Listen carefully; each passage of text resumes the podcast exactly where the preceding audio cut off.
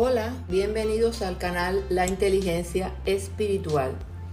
En el podcast anterior reflexionamos sobre la lógica divina, la lógica del reino de Dios que rompe con todos los patrones de la lógica del mundo, de nuestros patrones perceptuales, mentales y culturales. Por eso, para entenderla, debemos transformarnos mediante la renovación de nuestra mente por el Espíritu Santo, renovación de nuestro entendimiento para comprender, discernir y poder vivir según la lógica del reino de Dios. Ya reflexionamos que como expresión de la lógica del reino de Dios, Jesús nos invita a tomar una decisión importante. Más bien buscad primeramente el reino de Dios y su justicia y todas estas cosas os serán añadidas. Mateo 6, 33. La invitación tentadora que nos presenta el mundo es al revés, buscar primero las añadiduras y luego el tiempo que sobra sería el tiempo de Dios.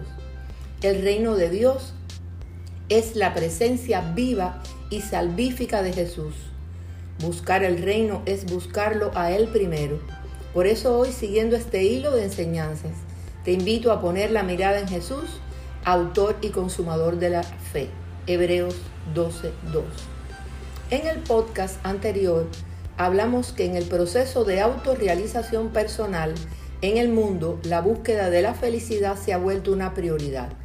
El concepto de la felicidad en la psicología se centra en el estudio de las emociones positivas asociadas al placer y también al compromiso con los valores que dan sentido a la vida el sentimiento de autorrealización y el cumplimiento de nuestros deseos y aspiraciones, entre los más importantes la prosperidad económica, son aspectos importantes para sentirnos felices según la psicología.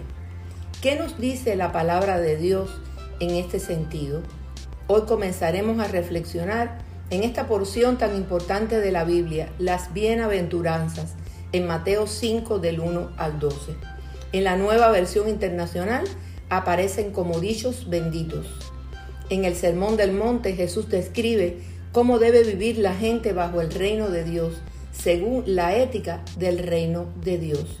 Las bienaventuranzas constituyen un programa de vida que desafía la lógica y filosofía del mundo.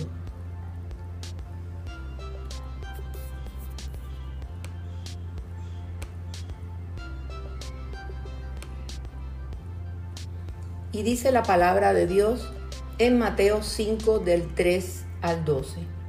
Dichosos los pobres en espíritu, porque el reino de los cielos les pertenece. Dichosos los que lloran, porque serán consolados. Dichosos los humildes, porque recibirán la tierra como herencia. Dichosos los que tienen hambre y sed de justicia, porque serán saciados. Dichosos los compasivos, porque serán tratados con compasión. Dichosos los de corazón limpio, porque ellos verán a Dios. Dichosos los que trabajan por la paz, porque serán llamados hijos de Dios. Dichosos los perseguidos por causa de la justicia, porque el reino de los cielos les pertenece. Las bienaventuranzas son promesas aparentemente paradójicas que anuncian las bendiciones y las recompensas por el amor y la misericordia de Dios Padre manifestada en su Hijo.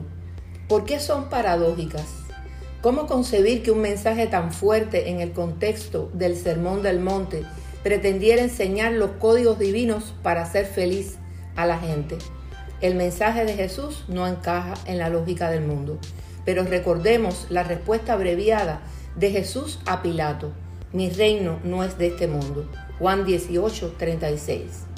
Según las normas del mundo, aspectos tales como la pobreza de espíritu, tristeza, mansedumbre, hambre y sed de justicia, misericordia y persecución no son los aspectos que integran la felicidad, parecieran más bien elementos del sufrimiento humano. Pero en esta lógica divina, ser bienaventurados no es una emoción superficial de bienestar y felicidad basada en las circunstancias, sino una experiencia de contentamiento basada en el hecho de que nuestra vida está bien con Dios en Cristo. Tú me enseñas el camino de la vida, con tu presencia me llenas de alegría estando a tu lado seré siempre dichoso. Salmos 16, 11. Según el diccionario bíblico ilustrado Holman, las bienaventuranzas o dichos benditos reciben esta designación porque comienzan con la expresión bendito es o feliz es, dichoso es.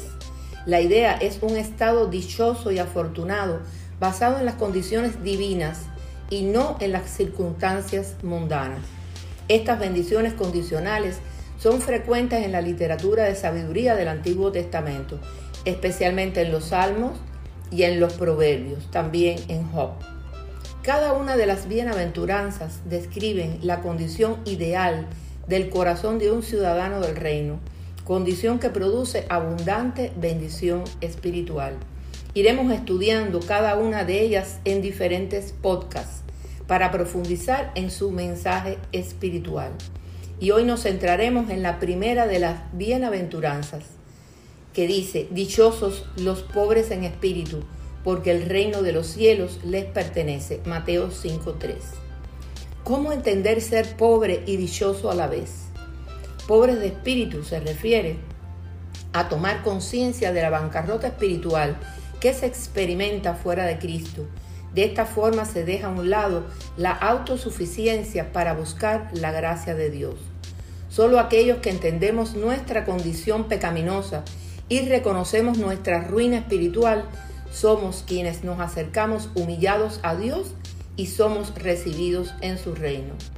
Ser pobres en espíritu es la primera bienaventuranza porque conduce a la humildad que debe anteceder a todo lo demás. Nadie puede recibir el reino a menos que reconozca que es indigno del reino, los humillados y sumisos a la voluntad de Dios, los que reconocemos nuestra pobreza y necesidad espiritual, somos los que podemos recibir el reino, aun cuando exista cierta abundancia material. Siempre en el proceso de transformación espiritual debemos dejar cosas atrás, debemos hacer renuncias para recibir lo nuevo. Una de las más importantes es la renuncia a las cosas del ego que provocan vanidad y autosuficiencia. La riqueza de la que debe desprenderse el que quiera ser pobre en espíritu no es necesariamente la riqueza material, sino la riqueza del yo, del ego, es decir, la autosuficiencia del que está satisfecho en sí mismo, del que está lleno de orgullo, la soberbia del que tiene una alta opinión de sí mismo, y esto ha sido un error frecuentemente en la interpretación según los teólogos, asociar la pobreza de espíritu necesariamente con la pobreza material y que es una condición ser pobre materialmente hablando para ser cristiano. Esta pobreza que es en el espíritu significa que reconocemos que somos indignos y siempre lo seremos. Somos indignos de pertenecer al reino de Dios y que solo por la gracia de Dios que entregó a su Hijo a morir en la cruz para redimir nuestros pecados es que somos salvos, solo por su gracia. El que es pobre en espíritu acepta el mensaje de Jesús y cree. El que no lo es exige pruebas, argumentos, razones. Esto es algo que de alguna forma yo viví, sobre todo en el mundo donde me he desempeñado mucho tiempo, mundo de ciencia y profesión. Y es una de las razones por la que mucha gente de conocimientos e inteligencias de la Tierra son más resistentes a las transformaciones espirituales. Esta primera bienaventuranza describe la condición en que debe estar el corazón para creer. Debemos tener el corazón dispuesto para admitir que tenemos necesidad de arrepentirnos. El que es pobre en espíritu se siente miserable en su interior. Por muchos que sean sus méritos o sus buenas obras, está dispuesto a admitir su necesidad de Dios. El pobre de espíritu es el que comprende que su riqueza material, intelectual o moral no le sirve para nada delante de Dios. Esto es lo que enseña claramente también la parábola del fariseo y del publicano. Jesús dice que el publicano salió justificado, mas no así el fariseo. Y esto lo encontramos en Lucas 18, del 10 al 14. Dos hombres subieron al templo a orar. Uno era fariseo y el otro recaudador de impuestos. El fariseo se puso a orar consigo mismo. Oh Dios, te doy gracias porque no soy como otros hombres, ladrones, malhechores, adúlteros, ni mucho menos como ese recaudador de impuestos. Ayuno dos veces a la semana y doy la décima parte de todo lo que recibo. En cambio, el recaudador de impuestos que se había quedado a cierta distancia ni siquiera se atrevía a alzar la vista al cielo, sino que se golpeaba el pecho y decía, oh Dios, ten compasión de mí que soy pecador.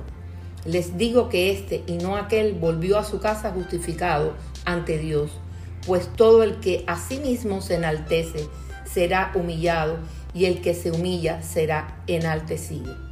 También este mensaje lo vemos para las iglesias. Este es el caso de Apocalipsis.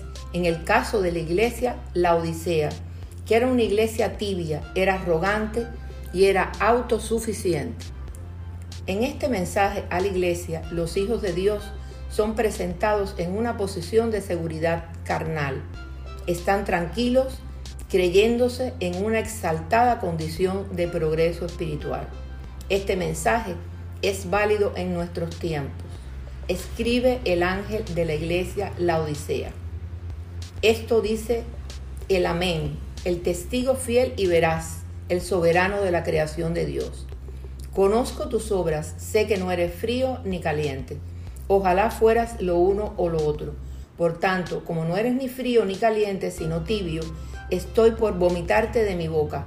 Dices, soy rico, me he enriquecido y no me hace falta nada, pero no te das cuenta de cuán infeliz y miserable, pobre y ciego y desnudo eres tú. Por eso te aconsejo que de mí compres oro refinado por el fuego, para que te hagas rico, ropas blancas, para que te vistas y cubras tu vergonzosa desnudez, y colirio para que te lo pongan en los ojos y recobres la vista. Yo reprendo y disciplino a todos los que amo. Por lo tanto, sé fervoroso y arrepiéntete. Mira que estoy a la puerta y llamo. Si alguno oye mi voz y abre la puerta, entraré y cenaré con él y él conmigo. Al que salga vencedor le daré el derecho de sentarse conmigo en mi trono, como también yo vencí y me senté con mi Padre en su trono el que tenga oídos que oiga lo que el Espíritu dice a las iglesias. Apocalipsis 3, del 14 al 21. El primer paso en experimentar humildad es quitar la mirada de nosotros mismos y ponerla en Dios, en Jesús, autor y consumador de la fe. Hebreos 12:2. Cuando estudiamos su palabra, buscamos su rostro en oración y deseamos con sinceridad estar cerca de Él y agradarle es la visión de Dios en toda su pureza y perfección, sin pecado, lo que nos permite vernos como pecadores. A fin de buscar humildad, no solo debemos mirarnos para encontrar nuestras faltas, sino que debemos ver al Dios Todopoderoso a fin de contemplar su perfección. Doblemos rodillas, humillémonos ante el Padre de nuestro Señor Jesucristo Lucas 14, 11. Porque cualquiera que se enaltece será humillado y el que se humilla será enaltecido. Gloria a Dios. Sería todo por hoy, no antes sin hacerte la cordial invitación de que si aún no conoces al Señor o has perdido el primer amor, es decir, que ya no tienes el fervor y el apasionado compromiso de antes, porque apareció la rutina y la costumbre ha sustituido el amor intenso hacia el Señor, por lo que necesitas de la reflexión sobre tu vida cristiana para rescatar el deleite de su primer encuentro con Jesús. Y te invito a hacer esta oración escritural. Dice la palabra de Dios y al que a mí viene no le rechazo. Juan 6:37. Porque todo el que invoque el nombre del Señor será salvo. Romanos 10:13. También dice la palabra que si confesaras con tu boca que Jesús es el Señor y creyeres en tu corazón que Dios lo levantó de los muertos, serás salvo. Porque con el corazón se cree para justicia, pero con la boca se confiesa para salvación. Mas a todos los que le recibieron, a los que creen en su nombre, les dio derecho de ser hijos de Dios. Estos no nacen de la sangre, ni por deseos naturales, ni por voluntad humana, sino que nacen de Dios. Juan 1 del 12 al 13. Bendiciones de lo alto.